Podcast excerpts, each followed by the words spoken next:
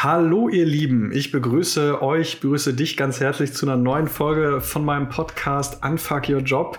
Und heute soll es tatsächlich um ein, äh, wie ich finde, sehr, sehr spannendes Thema gehen, und zwar um das Thema Mental Health am Arbeitsplatz. Und da habe ich mir natürlich wie immer die passende Expertin hier in den Podcast eingeladen. Vor mir sitzt die liebe Nora Dietrich. Nora ist Mental Health Expertin, Psychotherapeutin, macht Organisationsberatung für New Work, ist Speakerin und ähm, hat so ein bisschen unter dem, unter dem Statement zusammengefasst, was sie eigentlich tut. Sie, sie sagt, Culture is not only what happens, but also what doesn't. Und äh, mit ihrer Expertise und ihrer Erfahrung, was das ganze Thema Organisationsentwicklung, äh, Mental Health am Arbeitsplatz angeht, ja, möchte ich heute einfach dieses ganze Thema psychisch, psychische Gesundheit am Arbeitsplatz ein bisschen ja, aufmachen und euch da mal ein Bild auch von einer echten Expertin geben, was es denn da alles so gibt und ja, mit ihr so ein bisschen den Vorhang zu öffnen. Deswegen freue ich mich ganz besonders, liebe Nora, dass du hier bist. Und äh, ja, magst du irgendwie noch einfach ein paar Worte zu dir sagen? Einfach mal, wer ist eigentlich Nora? Ja, vielen Dank erstmal, dass ich heute über mein Herzensthema sprechen darf.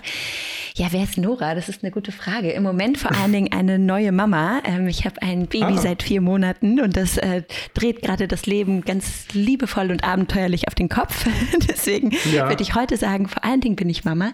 Ähm, aber Nora ist, glaube ich, eine ganz unabhängige Frau, die schon mit zwölf wusste, dass sie Psychotherapeutin werden will. Das heißt, schon immer irgendwie wusste, mentale Gesundheit ist ein Thema, für das ich mich einsetzen will. Dazu gibt es natürlich eine ganz private Geschichte, warum das so gekommen ist. Vielleicht kommen wir da später nochmal zu. Aber ansonsten würde ich sagen, bin ich auf jeden Fall ähm, engagiert und pathologisch neugierig, wie ich so gerne mhm. sage. Das heißt, ähm, ich liebe es, mich in neue Themen einzuarbeiten und deswegen kann ich auch nicht sagen, was ich in fünf Jahren mache oder wer ich bin. Aber heute äh, mache ich mit Begeisterung ähm, Organisationen ein bisschen gesünder. Ja, sehr cool. Und genau das soll heute unser Thema sein. Wie, wie können wir am Arbeitsplatz irgendwie gesünder uns das gestalten, sowohl für Organisationen oder aus der Organisationssicht, als aber auch vielleicht aus der Sicht von Angestellten, von Mitarbeitern. Das, das soll heute unser Thema sein. Ich freue mich total, Nora. Ähm, meine, meine Gäste kennen es schon, beziehungsweise meine Zuhörer kennen schon. Du bist nicht darauf vorbereitet, aber ich mache gerne zu Beginn immer so sieben quicke Fragen, um nochmal so ein kleines persönliches Bild von dir zu zeichnen. Ähm, uh. bist, bist, du ready? Bist, bist du bereit ja, für, ein bisschen, für ein bisschen Improvisation? Na klar, schieß los. Okay, cool. Erste Frage. Deine Lieblingsfreizeitbeschäftigung? Schlafen. Schlafen. Ist, ist verständlich. Als frisch gebackene Mutter kann ich total genau. nachvollziehen. Auf jeden Fall. Cool. Ansonsten sind es tatsächlich meine Freunde, aber ähm, Schlafen ja. zählt gerade ganz weit oben. Ja. ja, sehr spannend. Okay. Zweite Frage. Ein Buch, das dich sehr geprägt hat. Ähm, kürzlich The Myth of Normal von Gabor Mate. Kann ich auch sehr empfehlen. Habe ich auch gelesen. Mhm. Sehr, sehr gutes Buch. Definitiv. Frage Nummer drei. Wie verbringst du deine Wochenenden am liebsten, wenn du nicht gerade schläfst? ähm, tatsächlich am liebsten draußen. Also ich gehe gerne lange spazieren und treffe mich dann auf Kaffee oder Mittagessen mit guten Freundinnen. Ähm, ja, also einfach draußen sein und den Tag, den Tag sein lassen ohne strengen Plan. Ja, sehr cool. Vervollständige den Satz. Vierte Frage. Reisen ist Pünktchen, Pünktchen, Pünktchen. Mein Ort für Inspiration. Sehr cool. Geht mir tatsächlich genauso. Ich muss, ich muss ganz viel reisen, um spannende Ideen oder Inspirationen für mich zu kriegen. Coole Sache. Ja. Frage Nummer fünf. Deine Definition von Arbeit lautet? Arbeit ist ein Ort, in dem wir zurückgeben können, uns selbst besser kennenlernen können und Teil etwas Größeren sein dürfen, wenn sie gesund strukturiert ist. ja, okay. Da werden wir auf jeden Fall gleich noch drauf eingehen, wie das vielleicht aussehen kann. Sechste Frage. Wenn du einen Wunsch frei hättest, der sich auf jeden Fall erfüllt, was würdest du dir wünschen? Dass wir wieder nahbarer werden, also dass wir wieder neugieriger füreinander sind und rauskommen aus unseren Bewertungen und der Idee, wir hätten verstanden, wer der Mensch ist. Ähm, das heißt, wieder mhm. neugierig werden füreinander. Ja, cool. Wäre wär eine schöne Welt, wenn wir, wenn wir das alle so könnten, ne? Mhm. ich glaube, viele Konflikte okay. gäbe es vielleicht so nicht. Ja. ja. Ja, okay. Siebte und letzte Frage. Etwas, wovon die Welt dringend mehr braucht. Laute Stimmen, die sich für etwas einsetzen, an das sie glauben. Hätte ich nicht besser sagen etwas, was die Welt sehr bewegt. Cool. Ja, ja, sehr cool. Sehr idealistisch auch tatsächlich, glaube ich, ne? Bist du, bist du ein ja, idealistischer ähm, Mensch, würdest du sagen? Ja, ich glaube, ohne meinen Idealismus würde ich meinen Job nicht machen. Also, weil ich, ja. es gibt so viele Wände und Hürden und ich glaube, ohne so ein Fünkchen an vielleicht auch ja, gesunder Naivität ähm, würde ich diesen Job, ja, hätte ich den wahrscheinlich schon vor zwei Jahren an den Nagel gehängt. ja. ja. Okay, cool. Ja, lieben Dank, Nora, für den kleinen, äh, nennen wir es mal persönlichen kurzen Exkurs in deine kleine Welt. ja. Hat mich sehr gefreut. Sehr Danke für, für die Insights. ähm, du hast eben gesagt, ähm, du wusstest schon ganz früh, dass du eigentlich irgendwie so in diese Richtung Psychotherapie ähm, und, und alles, was irgendwie psychologisch irgendwie da äh, mhm. herumfleucht, so rein wolltest. Erzähl doch mal, wie, wie kam es denn überhaupt dazu, dass du jetzt heute auch so im Bereich Mental Health Beratung arbeitest, ähm, Organisationsberatung machst? Ähm, würdest du sagen, das ist deine Berufung? Ähm, hast du das schon immer gemacht? Nimm uns mal so ein bisschen mit auf, auf deinen Weg. Wie bist du dahin gekommen, wo du jetzt gerade bist? Ja, ja, ich glaube, also eine total spannende Frage. Ich finde immer so, wenn man rückwärts guckt, dann macht das immer so viel Sinn. Währenddessen war es mir noch nicht so klar, dass ich heute da bin, wo ich stehe. Aber das ist ja irgendwie auch so ein bisschen die Überraschung des Lebens. Ähm, also ich weiß, dass ich mit zwölf in der Schule einen Vortrag halten muss zu einem Zukunftsberuf, der mich interessiert. Und ich habe angefangen, so Wahrnehmungsübungen mitzubringen und ne, zu gucken, wie, wie, wie nehmen wir uns wahr, wie nehmen wir einander wahr, wie nehmen wir die Welt wahr und von der Psychologie erzählt. Und ähm, das mit viel Begeisterung Begeisterung, weil mein Papa ist Psychologe und hat sich damals ähm, um sozial schwache Familien und Kinder gekümmert und ich durfte oft mit. Also der hatte so eine Familien Beratung und äh, da durfte ich häufig einfach dabei sein und fand die Arbeit total beeindruckend. Also mit mhm. wenigen Mitteln Menschen irgendwie in ein, ja, ein Stück weit besseres Leben helfen zu können und ihnen selbst zu zeigen, was eigentlich in ihnen steckt ähm, so dass ich das ja, glaube ich, so in mir aufgesaugt habe und gedacht habe, ey, das ist irgendwie eine tolle Art und Weise, jeden Tag in, in den Job zu gehen. Gleichzeitig ist mein Papa selbst schwer psychisch krank. Das heißt, ich habe einfach sehr, sehr früh erlebt, was es bedeutet, mit mentalen Schwierigkeiten leben zu müssen, welchen Impact das auf die Familie hat, auf das gesamte Leben hat und habe mich gefragt, hey, was brauchen wir denn eigentlich, um trotzdem ein lebenswertes Leben zu gestalten, obwohl wir vielleicht psychisch erkrankt sind, dass ich das nicht ausschließen muss. Und ähm, das hat mich, glaube ich, bewegt, diese Fragen zu stellen. Ne, und ich habe schon ganz früh angefangen, Biografien zu lesen statt Romane. Also irgendwie mhm. das Leben anderer hat mich immer fasziniert. Und in der Psychotherapie werden wir ganz tief eingeladen, das Leben anderer. Und das ist tatsächlich was, was ich mit Begeisterung bis heute, ja, lebe und liebe. Genau. Und irgendwie über die Zeit bin ich dann Richtung Organisation gerutscht. Ich glaube vor allen Dingen, weil die Psychotherapie ja immer im Eins zu eins stattfindet und ich das Gefühl hatte, ich brauche irgendwie noch so ein bisschen mehr Impact. Also ich möchte systemischer wirken können. Mhm. Und ich finde, wir verbringen einfach so unglaublich viel Zeit in, in Jobs und da entsteht so viel Positives, Freude, Zugehörigkeit, Wandel, aber da steht, entsteht eben auch viel Druck, Stress, Unzufriedenheit. Und die Frage ist, wie können wir das irgendwie neu strukturieren, damit eben vor allem das Erstere entsteht und eben nicht so viel vom Zweiteren. Ähm, und dachte, vielleicht habe ich da so einen Hebel für mich gefunden, einfach mehr Menschen zu erreichen ähm, und eben struktureller auch verändern zu können als im Eins zu eins. Ja, total, total spannend, ähm, den Weg. Dass du auch eigentlich von Anfang an so, so einen klaren Weg da für dich vorgezeichnet hast, ist ja häufig gar nicht so sehr der Fall. Ne? Viele, viele stolpern ja doch in ihrem Berufsleben immer mal durch, sag ich mal, auch Veränderungsphasen. Deswegen auch spannend, dass du da auch schon sehr früh irgendwie für dich so einen, so einen Grundstein gelegt hast und da irgendwie deinen dein Weg auch komplett bis heute so durchgezogen hast. Finde ich, finde ich sehr cool und sehr konsequent. Ja, ja ich habe mich zwischendurch tatsächlich fand ich das ein bisschen komisch, dass ich so klar war, weil alle um mich herum waren irgendwie nicht so klar. Und dann dachte ich, okay, ich kann mich jetzt nicht nur auf Psychologie äh, bewerben im Studium, sondern ich muss mir auch noch andere Themen suchen.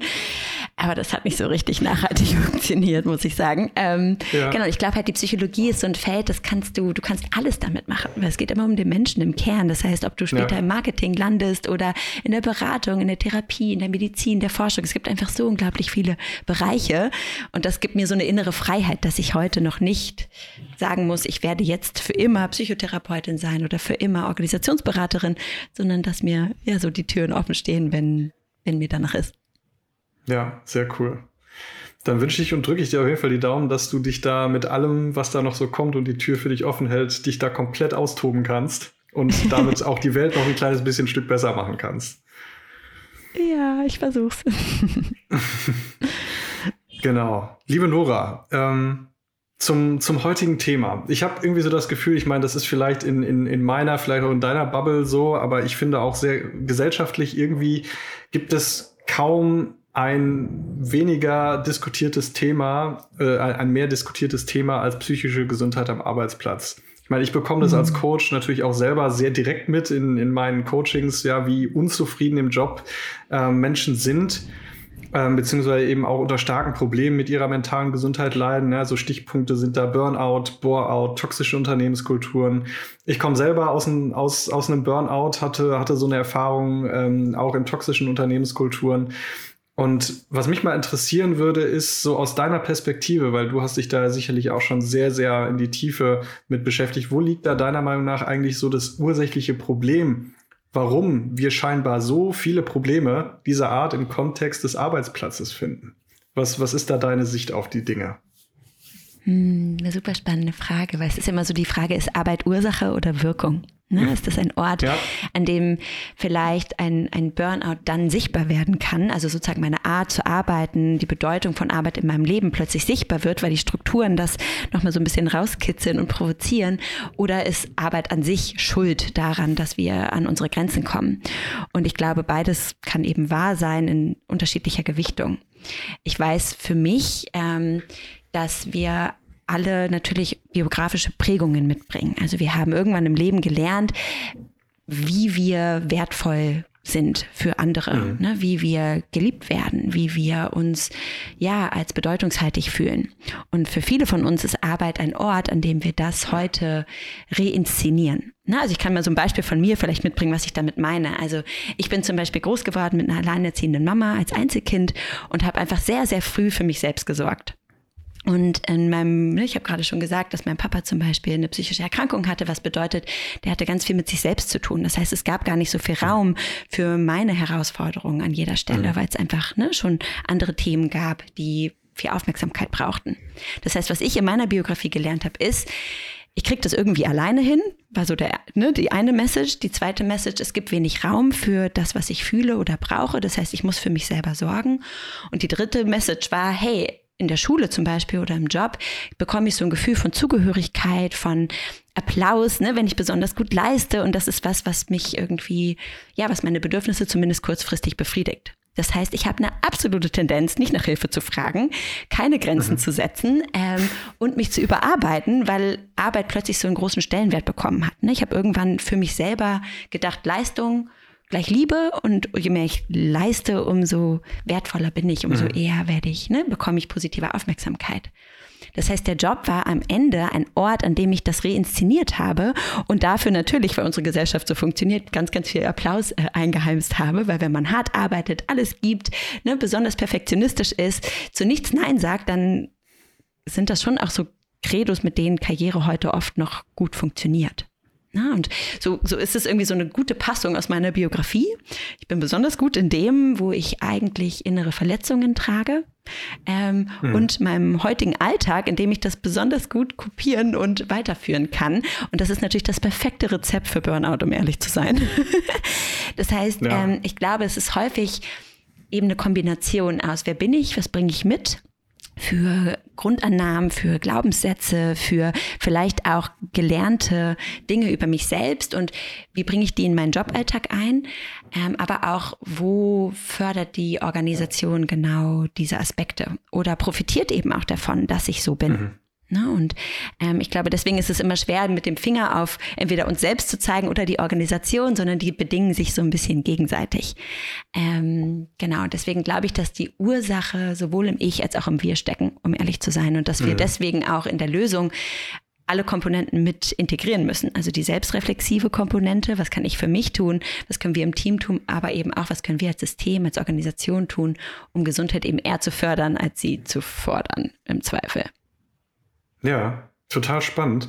Mir ist, mir ist gerade tatsächlich, als du gesagt hast, dass, dass wir letztendlich auch ähm, in so ein bisschen quasi von unseren eigenen, ich nenne es jetzt mal Wunden oder Verletzungen, Muster mitbringen, die quasi auch solche, solche Dinge, sag ich mal, begünstigen, ja, warum wir perfektionistisch sind, warum wir quasi uns so über Leistung definieren. Jetzt habe ich mal tatsächlich eine, eine, eine total provokante Frage an dich. Mhm. Wenn, wenn, wenn man das jetzt mal so auf die Gesellschaft bezieht, und ich meine, ich glaube, da sind wir uns beide einig, ähm, wie ich auch schon gesagt habe, kaum, es gibt kaum ein Thema, was nicht so viel diskutiert wird wie ne, mentale Gesundheit am Arbeitsplatz, äh, Burnout, Boreout, toxische Unternehmenskulturen.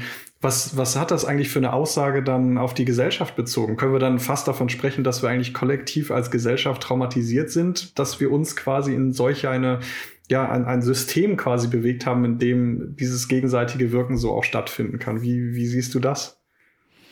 Super spannende Frage. Auf jeden Fall sind wir alle Teil von kollektiver Traumaerfahrung. Ich meine, wenn wir nur ein paar Generationen zurückdenken, was unsere, also meine Großeltern erlebt haben, ist fast unaussprechlich. Aber das, dafür mhm. gab es keine Zeit, das zu verarbeiten, das zu integrieren, das zu verstehen, wirklich, was da eigentlich passiert ist. Ne? Und so haben wir Generationen vor uns, die eben nicht so gut darin sind, Emotionen zu benennen, damit umzugehen, mhm. ne? ähm, vielleicht Liebe zu zeigen, Grenzen zu setzen. Ne? Also wir haben einfach viele Fähigkeiten nicht lernen können aufgrund dieser Traumaerfahrungen. Und das ist was, darüber sprechen wir so selten. Ne? Wir ähm, ja, machen immer einfach weiter ne? und reden viel über die Zukunft, aber arbeiten nicht unbedingt die Vergangenheit immer so auf als Gesellschaft, wie es vielleicht hilfreich wäre, um einige dieser Bewältigungs- ja, Strategien, die wir entwickelt haben, die zwar in dem Moment hilfreich waren, aber heute vielleicht nicht mehr so hilfreich sind, irgendwie auszusortieren. Ne, und ich meine, wir sind eine immense Leistungsgesellschaft, gerade in Deutschland. Das heißt, es ist nicht nur ja. meine Biografie, sondern auch eben, was ich vorhin gesagt habe, das, wo ich viel Applaus für bekommen habe. Und natürlich, wenn wir belohnt werden für unser Verhalten, machen wir das mehr. Ne? So, wir wollen irgendwie dazugehören ja. und gesehen werden und gehört werden. Und wenn das der Weg ist, zum Beispiel Leistung, dann gehe ich den Weg mit voller Energie, ähm, was ja per se nicht negativ ist, sondern ein Selbstwertstabilisator war den wir ja auch nicht ja. wegnehmen müssen, ne? aber wir müssen ihn vielleicht umdefinieren, damit wir nicht in diese gleichen Wände rennen wie Burnout zum Beispiel oder ne, eine toxische Unternehmenskultur, in der Gesundheit einfach keine Rolle spielt. Genau, aber kollektives Trauma ist ein riesengroßes Thema, was ganz, ganz wenig Aufmerksamkeit bekommt in der Diskussion um mentale Gesundheit. Mhm. Ja, das heißt, wenn, wenn du das so sagst, ähm, Thema Selbstwert, ähm, müssten, müssten wir dann anfangen, eigentlich auch gesellschaftlich kollektiv ähm, eigentlich dafür zu sorgen, dass wir ein anderes Selbstwertgefühl bekommen, damit wir in Richtung einer Lösung uns auch bewegen können, um, sag ich mal, systemisch dort tatsächlich ähm, wieder dahin zu kommen, dass wir glücklicher mit, mit mehr Leichtigkeit irgendwie in, unsere, in unserer Arbeit sein können? Ja, auf jeden Fall, weil es braucht ja die Erlaubnis. Ne? Also das ist immer so ein Thema in der 1 zu 1 Therapie. So welche Nebenwirkungen hat es denn, wenn ich mein Verhalten verändere? Also wenn ich jetzt mhm. plötzlich im Job Grenzen setze und sage, nein, ich nehme das zusätzliche Projekt nicht an, weil ich bin eigentlich schon total überlastet. Welche negativen Konsequenzen folgen vielleicht? Nämlich, dass meine Führungskraft äh, nicht so begeistert davon ist, dass ich mhm. in der nächsten Beförderung nicht die nächste Stufe erreiche. Ne? Also es, wenn ich solche Entscheidungen treffe, bringt das oft Nebenwirkungen mit sich. Und damit diese Nebenwirkungen nicht so groß sind, müssten wir natürlich gesellschaftlich neu definieren, was ist denn Wert? Ne? Also ist Wert sozusagen nur, man kann es in Geld so schön messen, ne, weil da steht eine Zahl drauf. Also geht es wirklich nur darum, ähm, oder können wir Wert neu definieren? Ja. Und ich glaube, wenn man mit Menschen spricht, dann merkt man immer, okay, alle setzen sich immer die gleichen Ziele, ne? sei es jetzt Neujahresvorsätze mhm. oder wenn sie zurückblicken auf ihr Leben, immer, Mann, ich möchte eigentlich weniger arbeiten und mehr leben. Ich möchte mehr Zeit mit den Menschen verbringen, die ich liebe und die mir gut tun. Also die Menschen erzählen immer von den gleichen Aspekten. Es geht um Lebendigkeit, es geht um Erfahrungen, es geht um Beziehungen, aber all das ist ne, im Rahmen des Jobs heute mehr Thema denn je, aber immer noch ne, ein, ein neues Thema, würde ich sagen. Also das ist ja so ein bisschen das, was New Work auch versucht ja. mitzubewegen, ist zu sagen, hey, können wir Jobs neu definieren, ähm, wie wir Arbeit verstehen und welchen welches Ausmaß das in unserem Leben eigentlich einnimmt ähm, und wo findet Menschlichkeit wieder statt. Aber es ist auf ja, jeden Fall eine total. gesellschaftliche Aufgabe, das zu hinterfragen. Ja. Ja, ja, total spannend. Also ich, ich finde es auch gerade spannend ähm, mit diesem Gedanken, dass, dass so viel irgendwie an unserem eigenen Selbstwert irgendwie auch dranhängt, worüber wir uns letztendlich so identifizieren und dann aber ne, in eben etwas, ähm, ich, ne, wie, du, wie du schon sagst, also ne, es ist nicht zwangsläufig immer negativ leisten zu müssen, aber es gibt sicherlich dann irgendwann auch Grenzen, wo man vielleicht über seine eigenen körperlichen Grenzen hinausgeht und etwas tut, was einem dann vielleicht doch nicht mehr ganz so gut tut. Ähm, vielleicht also keine Ahnung, ob das eine bescheuerte Frage ist, aber ich, ich, ich stelle mir dann auch mal so die Frage, so was bedeutet denn eigentlich ganz genau so eine gesunde mentale Gesundheit zu haben? Und ist oder kann das Ziel davon überhaupt sein, so eine 100 Prozent Gesundheit im, im mentalen Bereich zu haben? Weil ne, wir haben ja gerade darüber gesprochen, irgendwie, wir haben irgendwo eine kollektive Traumatisierung in unserer Gesellschaft gerade ne, mit der mit der Kriegsgeneration. Ähm, ist, kann das überhaupt das Ziel sein, dass wir alle völlig geheilt und, und mit hundertprozentiger mentaler Gesundheit ausgestattet sind. Wie, wie siehst du das? Mhm. Ich würde sagen, nein, leider nein, ähm, weil ich glaube, wir alle leben unser Leben und wir wissen, das Leben ist manchmal unfair und wirft uns Dinge vor die Füße, die wir so nicht eingeplant haben. Ne? Sei es Erkrankungen, der Verlust von Menschen, sei es Naturkatastrophen wie gerade in der Türkei.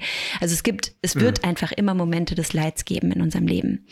Ähm, das können wir nicht vermeiden und das sind ja häufig auch Momente, in denen wir Resilienz lernen, in denen wir zusammenkommen, in denen wir ja einfach nochmal einen neuen Blick auf, was ist wirklich wichtig im Leben bekommen. Ne, ich will jetzt nicht sagen, ja. dass wir Trauma brauchen, um ne, sozusagen zu lernen, um auf, auf, gar keinen Fall, aber zu verstehen, ne, im, im, Buddhismus sagt man, life is suffering. Also ne, das Leben mhm. ist eben leidvoll.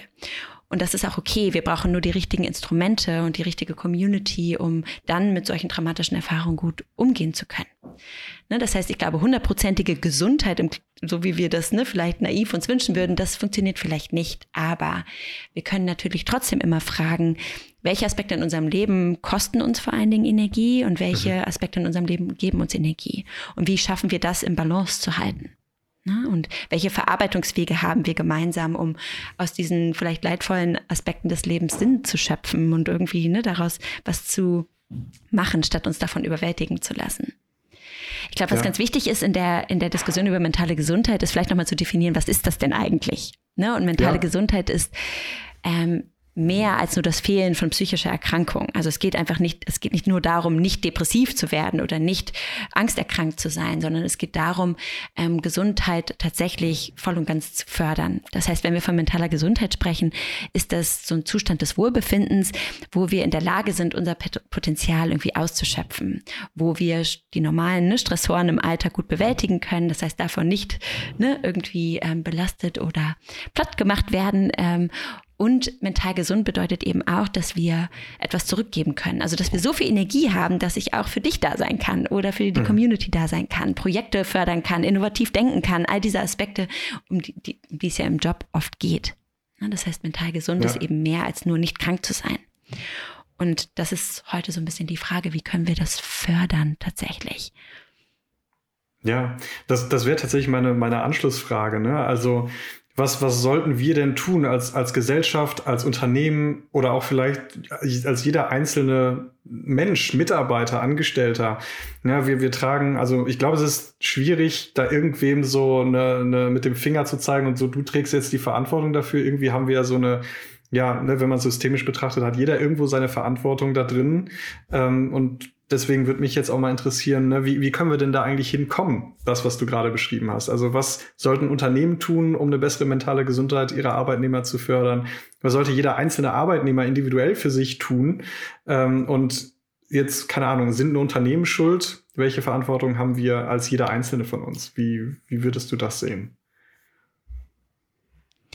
Ja, ich finde es ganz schön, dass du das gerade gesagt hast. Schuld ne? und Fingerpointing ist immer so mhm. die Frage, was ist die Reaktion da drauf? Und im Zweifel ist das defensives Nein, aber, aber du, mhm. nein, aber ihr, nein, aber mein Chef, nein, aber, na, also wir fangen sofort an zu mauern. Ne, weil Schuld etwas ist, was wir ganz schwer aushalten können und glaube ich in der Diskussion auch nicht unbedingt hilfreich ist. Ne, ich glaube, die Frage ist, was brauchen wir als Teams, um unsere bestmögliche Arbeit zu machen und dabei gesund zu bleiben?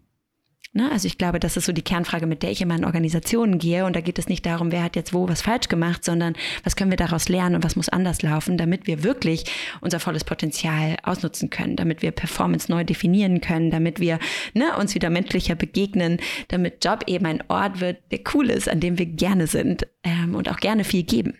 Ne? So, aber ja. eben nicht über die Belastungsgrenzen hinaus. Und ich glaube, ähm, auch da gibt es so diese drei Ebenen und Gesellschaft jetzt mal ausgenommen, aber zu sagen, was kann ich tun? Also wo kann ich mhm. eben an meinen Mustern arbeiten, meine Themen verstehen, meine emotionalen Trigger analysieren, um zu verstehen, warum renne ich denn immer wieder in den gleichen Konflikt mit Erik? Ne? Warum kommen wir irgendwie nicht auf einen grünen Zweig, ne? obwohl wir eigentlich das Gleiche wollen? Wir haben das gleiche Ziel im Job und trotzdem ne, hindern wir uns immer gegenseitig irgendwie das Beste auseinander rauszuholen. Ähm, das heißt, welche Muster bringe ich vielleicht mit? Mhm. Ne, in meinem Fall die Hyperunabhängigkeit und ne, das People-Pleasing, die Perfektionistin, das sind Dinge, an denen kann nur ich arbeiten. Aber dafür brauche ich eben eine Struktur um mich herum, ein Team, das mir das erlaubt. Ne, dass ich mich verändern mhm. darf. Ähm, das heißt, das Individuum kann natürlich ganz, ganz viel für sich tun, von Selbstfürsorge über Selbstreflexion, über tatsächlich die eigenen Muster aufzuarbeiten und denen mit viel äh, Mitgefühl zu begegnen. Und dann gibt es so die Ebene des Teams. Ich glaube, im Team ist es ganz wichtig zu verstehen, hey, wie bist du denn, wenn du gestresst bist? Und was brauchst du dann von mir? Ne, hilft es dann, dass ich mit dir reden will und dir irgendwelche Tipps geben will? Oder sagst du, hey, nee, lass mich allein, ich muss irgendwie drei tiefe Atemzüge nehmen, muss mal kurz ne, irgendwie den Laptop zuklappen, dann bin ich wieder da. Also Sprache zu entwickeln dafür, dass es okay ist, gestresst zu sein, dass es okay ist, schlechte Tage zu haben, dass es okay ist, auch vielleicht privat durch eine Lebensphase zu gehen, die schwieriger ist, weil ich gerade in einer Scheidung stecke oder frisch Mama mhm. geworden bin oder andere Herausforderungen mitbringe.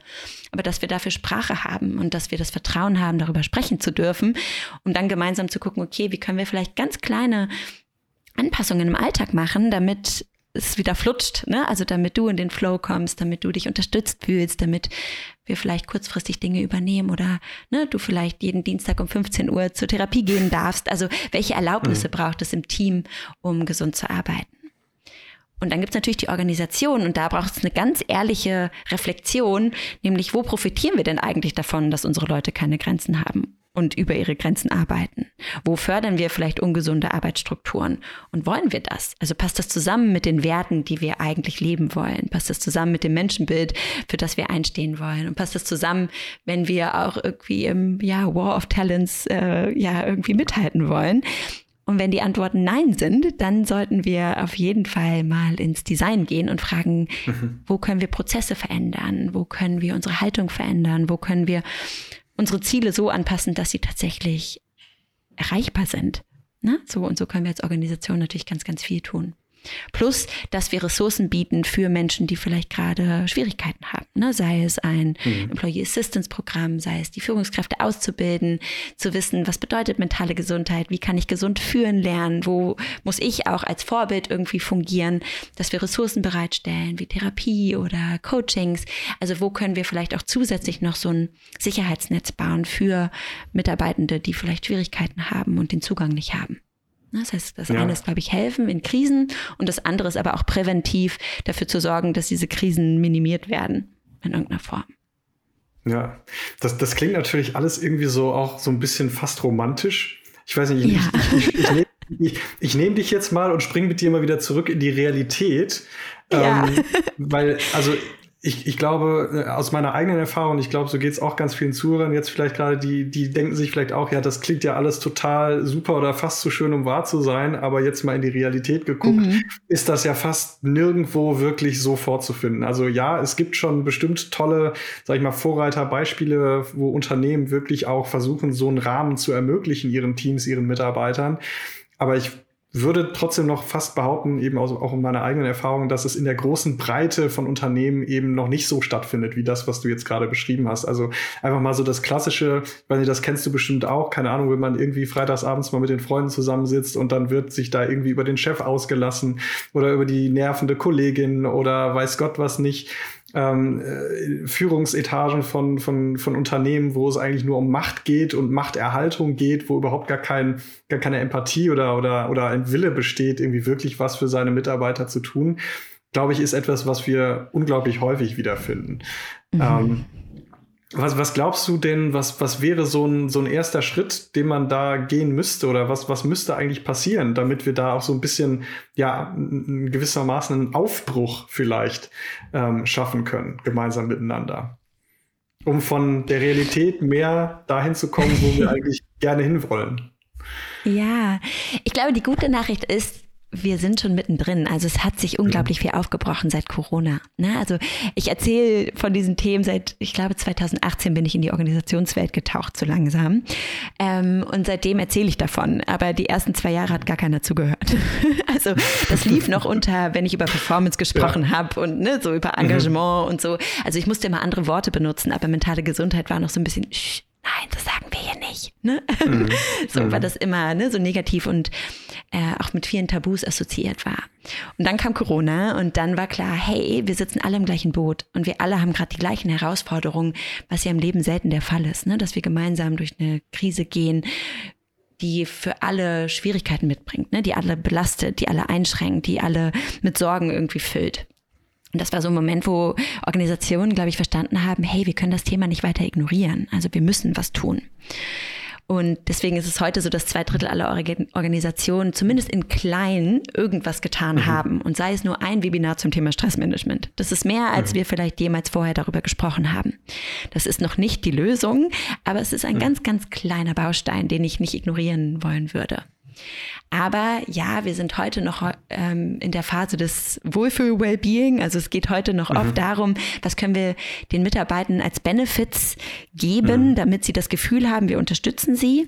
Aber wirklich nach innen zu gucken und strukturell was zu verändern, das machen die wenigsten Organisationen, weil das kommt mit dem Aufbrechen von Machtstrukturen. Das kommt mit einem neuen Erfolgsverständnis. Das kommt mit der Angst, dass die Leute vielleicht weniger performen und weniger arbeiten, weil wir ja jetzt plötzlich von Grenzen sprechen und von gesundem Arbeiten.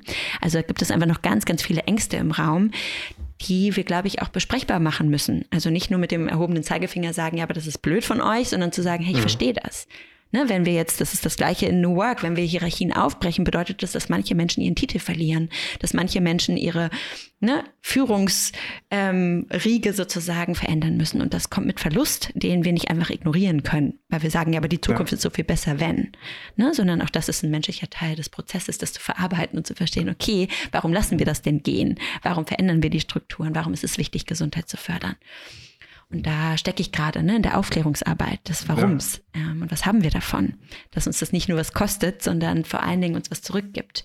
Nämlich Menschen, die gerne bei uns arbeiten, die alles geben, die innovativer sind, kreativer sind ähm, und wir eben ja, für uns neue Rahmenbedingungen definieren, die nicht mehr so industrialisierungsgetrieben sind, mehr, mehr, mehr, ähm, sondern dass wir mehr mit weniger schaffen. Ja, genau. ja super Aber spannend. Aufklärung das heißt, ist der erste Punkt und ich glaube, ja. Mitarbeitende, sorry, ja, Mitarbeitende, die sagen, wir wollen mehr. Na, es ist irgendwie ja. Zeit und der Druck entsteht gerade ganz natürlich. Ja, das, das heißt, du sagst auch eigentlich, also wir befinden uns auf einer Reise. Wir haben quasi diese Reise, zumindest jetzt mal in Deutschland oder gesellschaftlich, vielleicht auch bezogen jetzt mal auf die westlichen Gesellschaften, so wie gerade so gestartet. Aber da darf noch ganz viel kommen und da wartet vielleicht auch noch ganz, ganz viel in den nächsten Jahren. Was, was denkst du, was für ein Zukunftsbild kannst du vielleicht zeichnen? Also auf der einen Seite, ähm, was denkst du, wird passieren, so in den nächsten 15, 20 Jahren? Und was denkst du, muss auch passieren, damit wir vielleicht mehr dahin kommen? Weil ich glaube, das ist ja auch so ein bisschen, ähm, wir waren lange in Deutschland zumindest eine, eine, ziemlich starke Arbeitsgesellschaft. Wir verändern uns ja auch immerhin immer stärker zu so einer Sinngesellschaft. Also alle wollen auf einmal irgendwie so einen Sinn in ihrer Arbeit erfahren. Ja, und das hat natürlich auch ganz viel mit mentaler Gesundheit zu tun. Und ne, wie fühle ich mich in dem, was ich tue? Habe ich das Gefühl, ich, ich, ich merke ich, dass ich einen Beitrag leiste oder dass ich irgendwie einen Impact habe? Ähm, vor dem Hintergrund, so die nächsten 15, 20 Jahre, was glaubst du, was, was wird passieren und was muss passieren? Ja, also ich glaube, was passieren muss und passieren wird, kann man ganz gut ablesen in den SDGs, ähm, also ne, den, den mhm. Sustainable Development Goals und den IDGs. Die gibt es ja jetzt auch, nämlich die Inner Developmental Goals. Das heißt, statt nur zu sagen, was müssen wir gesellschaftlich verändern, gibt es jetzt auch sozusagen, was braucht jedes Individuum, um in einer neuen Gesellschaft vielleicht auch ne, das Beste aus sich rausholen zu können. Und dazu gehören so Aspekte wie Being, also die Beziehung zu mir selbst Thinking, ne? das heißt, ähm, die kognitiven Fähigkeiten für die Zukunft irgendwie zu fördern, damit wir die mitgestalten können. Dazu gehört Relating, also die Beziehung zu mir und zu anderen. Ne? Also es geht wieder viel mehr um die Beziehungskomponente, um ne, sozusagen die, die eigene persönliche Weiterentwicklung, dass das immer mehr Fokus bekommt. Es geht aber auch um Kollaboration und es geht um Veränderung. Ne? Das heißt, ich glaube, es gibt schon tolle Communities, ähm, die versuchen, neue Ziele zu setzen, damit wir als Gesellschaft uns nochmal, ja, auf neue Füße stellen können, die eben gesünder, nachhaltiger, fairer sind. Ähm, ne, also ich finde, das ist so ein ganz schönes Zukunftsbild, wo ich, wo ich viel unterschreiben kann und ähm, ja, mitbewegen möchte. Mhm. Ähm, und ich glaube, so ganz hands-on fände ich es total schön, wenn wir in 15 Jahren Gesundheit als KPI in jeder Organisation finden. Mhm. Also wenn wir daran bemessen werden und auch wenn ich befördert werden möchte, zum Beispiel in die Rolle einer Führungskraft, dass gefragt wird, hey, was trägst du denn zu einer gesunden Organisationskultur bei? Mhm. Also wo förderst du Gesundheit? Wo lebst du das vor? Also dass das einfach ein essentieller Teil von Performance Reviews wird. Ne? Und nicht ein nice to have ist, sondern ein must have weil wir eben so denken und handeln wollen. Ähm, ich fände es schön, wenn es irgendwann einen CHO gäbe, einen Chief Health Officer, mhm. der dafür verantwortlich ist, ähm, weil ich glaube, dass das ganz viel mit Organisationsdesign zu tun hat und es diese Kompetenz intern braucht. Ähm, genau, das fände ich irgendwie schön. Und wenn Organisationen dafür vielleicht auch incentiviert werden in, in, in, im ersten Schritt. Ne? Ich habe ähm, irgendwie mal vorgeschlagen zu sagen, hey, lass uns doch so einen unabhängigen Mental Health Award machen, dass die Organisationen, die wirklich was tun, wo das ernst gemeint ist und auf allen Ebenen stattfindet, dass die dafür auch Sichtbarkeit bekommen und andere davon lernen dürfen. Ne? Ja. Also das fände ich toll, wenn Gesundheit ein Vehikel für Performance wird und wir verstehen, daran hängt Kreativität, daran hängt Engagement, daran hängen all die Facetten, nach denen wir ständig jagen und Berater einkaufen, damit wir mehr davon mhm. bekommen. Ähm, und zu verstehen, Gesundheit ist eine Triebfeder, die uns da helfen kann. Ja, total, total schöner Gedanke. Und ich kann, also ich kann es selber nur unterschreiben. Ich habe, also ich habe selber lange, äh, fast sieben Jahre als IT-Berater gearbeitet, äh, bin damit halt ins Burnout gekommen und habe auch gemerkt, so dieses, also ne, und da geht's auch wieder so zurück auf jeden Einzelnen. So, äh, ich habe halt extrem wenig geschlafen, extrem viel gearbeitet und alleine dieses Thema Schlaf, einen nachhaltigen, guten, gesunden Schlaf zu haben, hat im Nachhinein für mich deutlich zu deutlich mehr Performance geführt, als quasi, weiß ich nicht, nur mal fünf Stunden Schlaf irgendwie pro Nacht zu kriegen. Ähm, und ich, ich glaube, das ist ein ganz wichtiger Punkt. Ne? Mhm. Dieses, was, was kann ich quasi innerhalb der Organisation dazu beitragen, dass es gesünder werden kann, aber was kann ich vielleicht auch mir, mit mir selber tun, damit ich gesünder und auch vielleicht als ein gesundes Vorbild mit meinen anderen Kollegen und Mitmenschen umgehen mhm. kann. Ähm, das, das finde ich, finde ich einen sehr, sehr, sehr schönen Gedanken tatsächlich, ja, dass, dass Gesundheit irgendwie so als, als KPI nicht nur für Organisationen, aber auch vielleicht für uns selbst als Individuen irgendwie einen, einen viel höheren Stellenwert bekommen sollen. Ähm, yeah. Ja, super spannend. Ich glaube, Nora, wenn, wenn ich mich jetzt mal in einen Zuhörer hineinversetze, der, der wird jetzt wahrscheinlich sagen, das, das klingt alles total logisch und total spannend, was wir jetzt miteinander hier äh, beredet haben. Aber der fragt sich vielleicht so jetzt auch noch mal zurück hier ins Hier und Jetzt, in die Realität. Ähm, mhm. Was kann ich denn tun, um vielleicht äh, für mich eine Firma zu finden, in der ich gesünder leben kann oder gesünder mit mir arbeiten kann? Was, äh, was kann ich selber für mich tun, um vielleicht auch Dingen wie Burnout, Boreout oder sowas vorzubeugen, mich nicht von toxischen Kulturen auffressen zu lassen. Ähm, was hast du da vielleicht noch so für, für ein paar coole Hands-on-Tipps für die Leute, die sich fragen, was kann ich denn jetzt gerade tun für mich als Individuum, aber vielleicht auch im Kontext meines Arbeitsplatzes, um zu einer etwas, zumindest im ersten Schritt, so ein klein bisschen mehr mentaler Gesundheit für mich zu kommen. Was, was kannst du da vielleicht den Zuhörern noch so als kleine Tipps mitgeben? Ja, ich glaube, es ist ganz wichtig, so eine Art innere Inventur zu machen. Also erstmal zu mhm. verstehen, wo stehe ich denn heute? Ne, und zum Beispiel, vielleicht habt ihr schon mal gehört von den zwölf Stufen vom Burnout und die meisten von uns sind wahrscheinlich im unteren Viertel und schon unterwegs, ne, aber nehmen das noch gar nicht wahr, weil wir noch ganz begeistert alles geben und das Gefühl haben, es funktioniert so super ähm, und so die kleinen Warnhinweise noch nicht so richtig spürbar sind oder hörbar sind. Ne? Häufig muss unser Körper uns das dann sagen oder ne, sozusagen der, ja, der mentale Zusammenbruch, an dem wir dann verstehen, ah, okay, Mist, ich glaube, ich habe ne, über meine Ressource hinaus irgendwie mich verausgabt. Deswegen ist es, glaube ich, ganz wichtig, so ein inneres Selbstgespräch zu haben, also so einen inneren Check-in zu machen. Hey, wie geht's mir gerade auf einer Skala von eins bis zehn? Ne? Wie ausgebrannt fühle ich mich eigentlich? Wie komme ich abends nach Hause? Bin ich energetisiert von der Arbeit und trotzdem müde, weil ich natürlich viel getan habe? Oder bin ich eigentlich ausgebrannt und ausgelaugt und habe zu nichts mehr Lust? Mhm.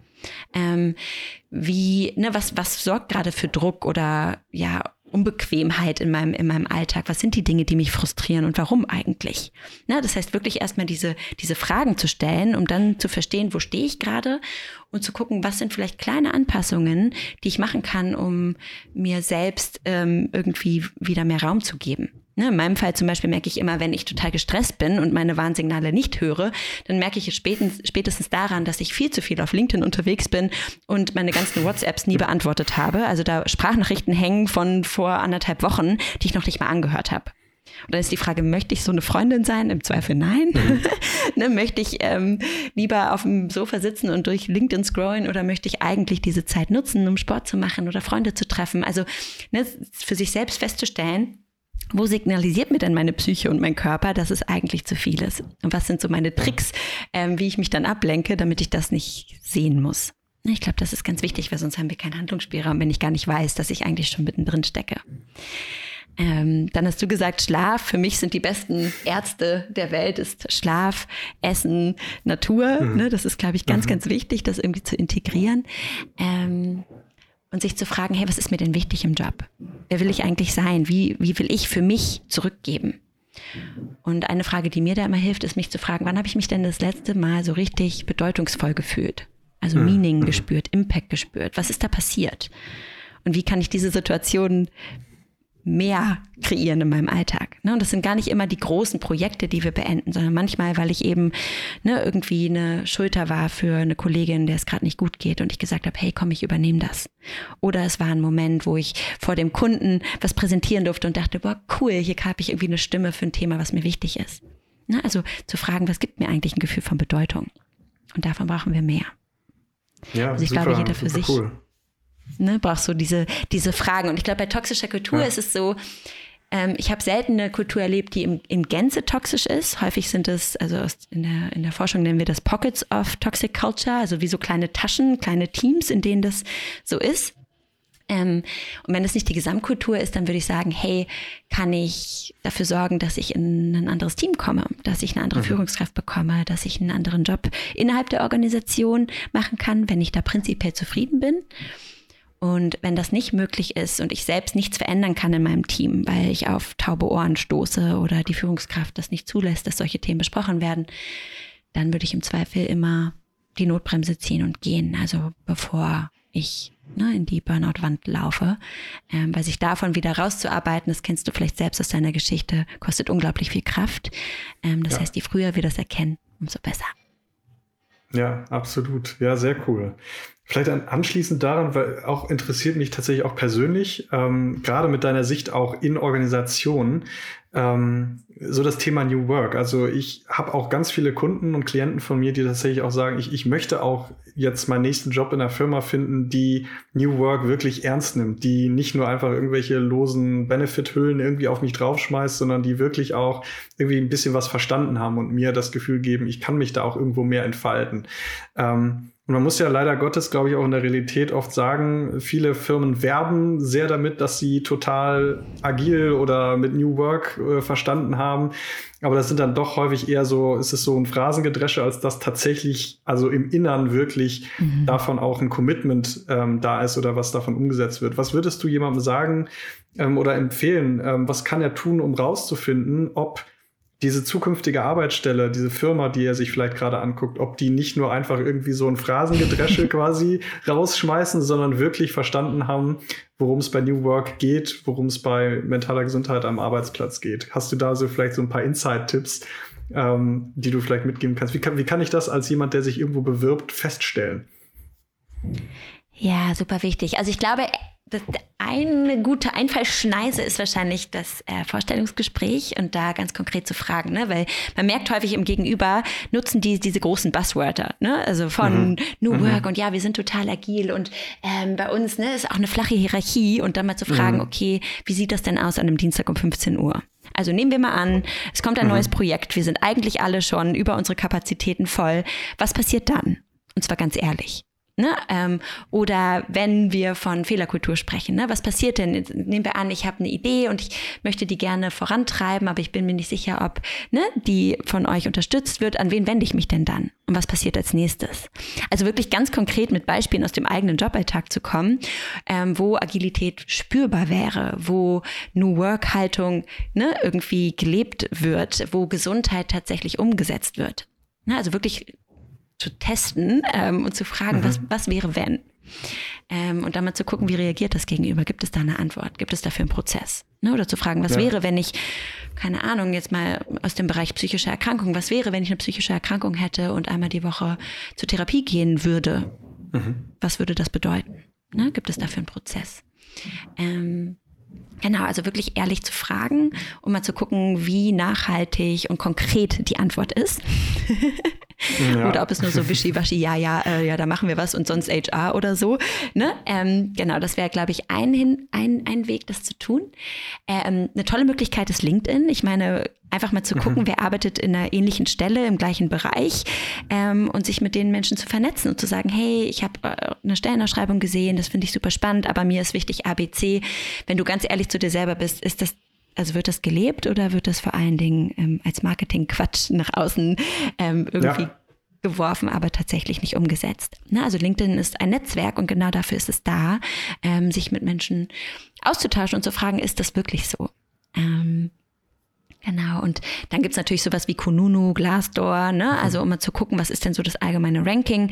Da muss man immer so ein bisschen aufpassen, weil da natürlich Menschen auch ranken, die sehr verletzt gehen ähm, und Menschen ne, auch angehalten werden, sehr positive Reviews zu schreiben. Also auch ja. das muss man immer so ein bisschen ne, mit Vorsicht genießen, aber es ist zumindest mal so eine Tendenz. Wie zufrieden sind die Leute? Wie lange bleiben die in der Organisation? Ähm, aber ich würde es so ganz hands-on wirklich einfordern, nachfragen, testen. Ähm, schlussendlich wissen wir es nie ganz, aber das ist zumindest ja. ein Weg, ein paar mehr Informationen zu bekommen, die vielleicht echter sind als das, was auf der Fahne steht. Ja, total, total guter Input. Also kann ich tatsächlich auch nur unterschreiben. Also vieles davon, was du gesagt hast, äh, versuche ich zumindest auch meinen Kunden so zu vermitteln. Ähm, zum Beispiel bei Konunu ähm, sage ich immer so, die drei und vier Sterne Bewertungen sind meistens so die ehrlichsten. Also ein Sterne Bewertung und fünf Sterne Bewertung ne, muss man nicht immer zwangsläufig auf die Goldwaage legen, weil man nicht immer weiß, okay, ne, ist das, ist das jetzt quasi so äh, ne, irgendwie einfach im Streit gegangen und der hat dann all seinen Ballast irgendwie da abgeladen. Oder ist da jetzt irgendwie ein neuer Mitarbeiter, der innerhalb des ersten Monats irgendwie so ein bisschen genötigt wurde, eine Fünf-Sterne-Bewertung zu hinterlassen? Ich glaube, so drei und, drei und vier Sterne-Bewertungen, da mal ein bisschen tiefer reinzugucken, da findet man, glaube ich, noch die ehrlichsten Insights. Ähm, und auch das Thema direkt fragen. Also ich, ich zum Beispiel, also ich meine, ne, ähm, das hat natürlich im Vorstellungsgespräch auch irgendwie so eine rechtliche Komponente. Man wird selten auf direkte Fragen wirklich eine todesehrliche Antwort bekommen. Mhm. Aber was ich schon wahnsinnig aufschlussreich finde in so einem Vorstellungsgespräch, wie reagiert der Gegenüber überhaupt? Also wie formuliert er seine Antwort? Also, also gehen, mhm. gehen da irgendwie die Augen nach oben oder, ne, also hast du das Gefühl, der nimmt das Thema ernst und der nimmt dich in dem Moment ernst oder möchte der da einfach nur so platt drüber gehen? Also das eine ist die Antwort, das andere ist, wie wird mit dir und dem Thema, was du quasi da reinbringst, überhaupt umgegangen? Welches Gefühl wird dir in dem Moment vermittelt? Mhm. Ähm, Finde ich auch schon sehr, sehr aufschlussreich. Ja, weil wenn das zum Beispiel dein zukünftiger Vorgesetzter ist, und du hast das Gefühl, ähm, der will da am liebsten überhaupt gar nicht drüber sprechen, ne, dann kannst du dir vielleicht schon eins mhm. und eins zusammenzählen, ob das mit euch beiden so gut passt als persönlicher Match. Ne? Ja, ganz genau. Ne? Und auch zu merken, du hast es gerade so schön gesagt, also fast so die somatische Reaktion. Ne? Also wie, wie, mhm. wie verhält er sich ja. plötzlich? Was macht das mit dem Körper? Ist er plötzlich gestresst oder total entspannt ja. ne? und kann darauf gut antworten oder nicht? Ähm, aber wichtig erstmal für sich selbst klar zu haben, was sind denn so zwei, drei Kernfragen, an denen ich selber für mich Gesundheit zum Beispiel definiere und die mitzubringen und vorbereitet ja. zu haben und dann mal zu gucken, was, was passiert im Gespräch. Ja. Ja, super. Ein mega, mega toller Input, total tolle Tipps. Ähm, und auch wirklich total cooles Gespräch, liebe Nora. Also ich glaube, da war echt eine Menge drin, eine Menge cooler Insight auch für mich. Ich habe tatsächlich auch ein bisschen was gelernt, also auch danke dafür. ähm, sehr, war, fand ich ein sehr, sehr spannendes Gespräch. Ähm, zum Abschluss, liebe Nora, wenn jetzt da draußen bei den Zuhörern irgendjemand ist, der sagt, boah, so eine Nora brauchen wir bei uns. äh, wir, du, wir brauchen da Hilfe, wir wollen da was tun aus dem Organisationskontext oder weiß ich nicht, weiß nicht, ob du auch One-on-One -on -one noch in einem Psychotherapie-Kontext mhm. arbeitest. Ähm, aber einfach für die Leute da draußen, die Interesse haben, sich irgendwie mit dir zu connecten, in Austausch zu gehen oder vielleicht sogar mit dir irgendwie zusammenarbeiten wollen. Wo findet man dich? Wie findet man dich? Wie kann man mit dir in Kontakt treten? Also am besten tatsächlich über LinkedIn. Ähm, das wirkt so, als würde ich Werbung machen. Ich, krieg, ich kriege kein, kein, Geld dafür. Ähm, aber tatsächlich, da könnt ihr auch ganz viel lesen von meinen Gedanken, die ich so mhm. teile, mhm. vor allen Dingen über mentale Gesundheit im Job.